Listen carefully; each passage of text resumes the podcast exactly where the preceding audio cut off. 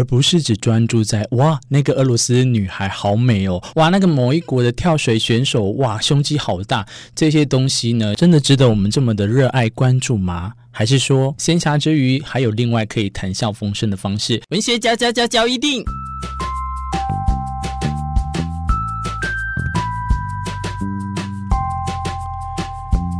欢迎收听文学交一定。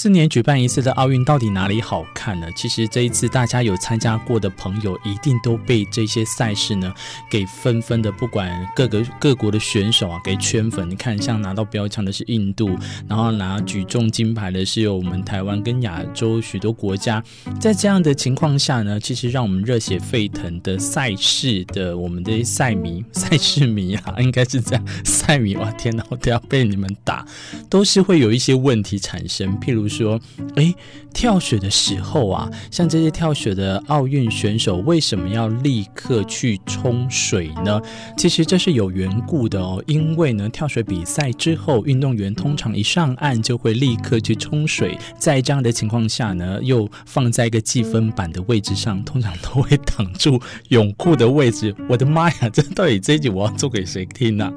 造就了所谓的万恶邪恶计分板的养眼画面。不过呢，跳水选手这个上岸立即冲水呢，是因为泳池的水啊其实是冷的，那导致呢容易会肌肉抽筋，也因此在上岸之后立刻去冲温水，可以缓解肌肉的紧绷啊。这也是为什么呢？你会在进一步看到一个画面，就是他们跳完水之后，他们会冲完水，立刻又跑到另外一个像三温暖的池子里面。这也是为什么他们需要泡到温水，立刻跳水完之后又去冲水的一个缘故，那还有一个比较 bonus 的，在这个跳水选手经常拿的小毛巾，它的特别之处是在哪里？就是这些小方巾是鸡皮革的，在这样的人造纤维丝或者是聚乙烯纯树脂制成的鸡皮革呢，可以快速的吸干运动员身上的大量水分。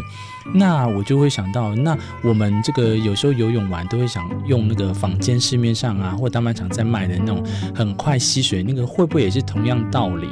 运动员在休息时间用鸡皮革手脚可以保持干燥，也可以避免在比赛前的这个湿滑。最重要是在伸展身体的时候呢，或者是双手抱膝等等预备的动作都不会失控。你就可以看到，在之前奥运金牌的美国跳水选手。威金森他就曾经说过：“我们习惯在每一次跳水之前都擦干手脚，鸡皮革就有点像跳水运动员的安全毯。”是的，没错，每一个运动都一定要有安全的设施啊。那你也可以考虑到你自己事前在运动之前有没有先缓诶暖身。像我本身呢，就是直接跳绳就跳绳，直接打球就打球，导致我现在足底筋膜炎非常的严重。呃呃呃。既然刚才跟大家讲跳水，就继续跟大家分享水有关的奥运赛事。有哪一个选手是由哪一个游泳的水道在决赛的时候是怎么决定的？其实这跟他们的资格赛成绩是有关的哦。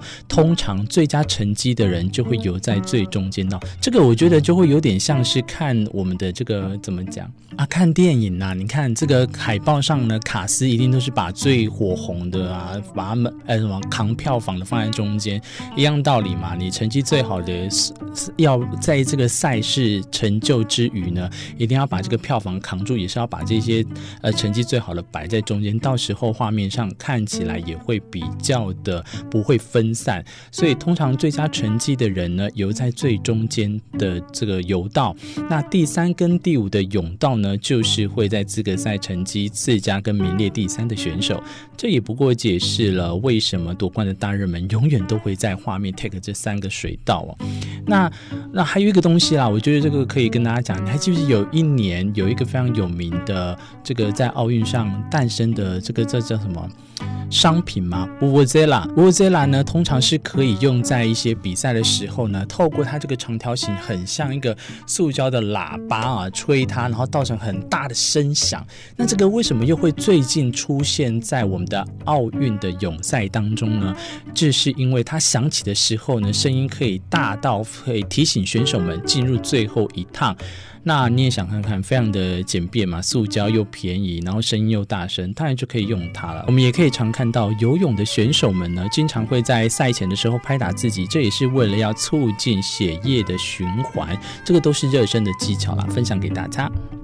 再来要跟大家讲，在奥运的末端的那几天呢，会比赛的项目比较热门的，像是有马术跟体操。我们先讲马术好了。马术的选手备战呢，堪称是所有奥运赛事当中最浩大的。为什么？因为他必须要把装备运到海外，当然还有包括常年跟他们一起受训的最重要的伙伴哈，马也要运过去哦。原来如此，我还以为是当地，就譬如说可能早在一两年前就去那边受训了。但马又是怎么运到奥运的比赛会场呢？当然是坐飞机喽。你想看看，如果要是让他坐这个坐船的话，可能就太多风险的啦。那马匹呢，就会先进入在马房之内，再将马房运上货机。通常一个马房会暂时住着两匹马。这也对啦，如果你比赛只有一一匹马，好像突然如果马要是有什么问题，你应该要有备用的，不然你就会直接弃权了呢。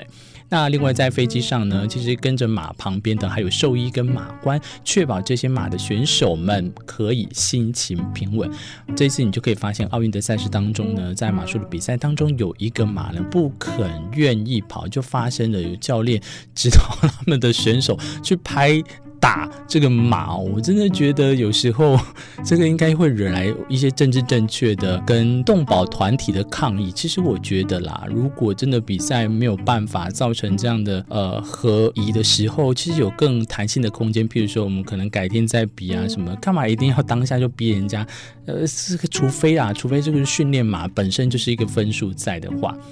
全球的马术运动管理机构国际马术联合会就表示了，专门比赛奥运的马呢，它的运送都有固定的模式，两匹马处于同一个马房之内。如果对照人的话呢，空间相当于乘客的商务舱。安尼拉在记忆，马的机票就等于是货运一样啊，运送费按照重量来计费的。所以有时候运送一匹马来到海外的费用，哇哩嘞，这个我怎么算多少？三万美元，这么多啊！其实距离也有。差会再加价，那马跟人类也一样哦，是需要护照的，所以在国际马术联合会就说了，马的护照，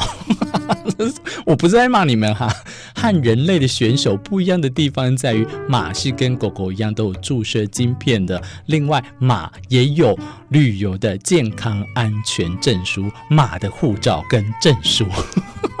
最后想要分享给你的，在体操上面的冷知识，就是我们都可以看到体操选手一定要用手去摸白粉。这个白粉呢，这其实比较简单，大家都可以想到，因为其实其他的运动举重。也一定会看到这个粉呢，叫做白葵粉，可以吸收掉手汗啊，那就跟刚刚的那个提到的手巾一样哦，那都可以让选手们有更好的抓握感，并且降低手与平衡木之间的摩擦。在平衡木上呢，选手们会穿体操鞋或者是体操袜，所以你再看看那个我们的李志凯的时候比赛的时候有没有发现？那为什么会有的人只穿一脚？其实这是个人的选择。择啊，有些人呢两脚都穿，但也有些人只穿一脚。这样的方式呢，都是有助于抓力，帮助他们在平衡木上跟我们的地板动作上有更有效率的方式来转身。